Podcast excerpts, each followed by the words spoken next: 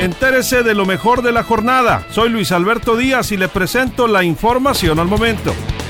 Después del ataque contra el jefe de la policía de la Ciudad de México, Omar García Harfuch, el secretario de Seguridad del gobierno federal, Alfonso Durazo, confirmó que hace unas semanas se enteraron de amenazas que hizo el crimen organizado contra altos funcionarios en México.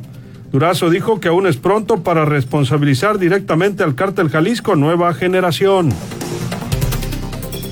Y en más de la información que se ha generado aquí en Sinaloa, el secretario del Ayuntamiento de Mazatlán, José de Jesús Flores Segura, condenó el asesinato de un taxista para quitarle sus pertenencias en el puerto.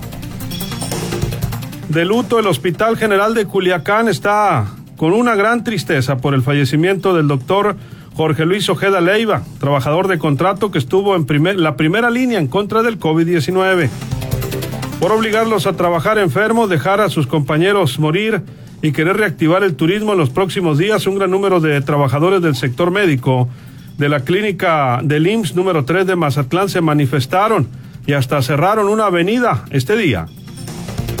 Solo un 10% de los casos clínicos de COVID-19 eh, reciben la prueba nasofaringia, reconoció la jefa de la jurisdicción sanitaria número 2 en Guasave. No existe queja de consumidores por incremento en precios de los medicamentos, tanque de oxígeno, cubrebocas, confirma la Profeco.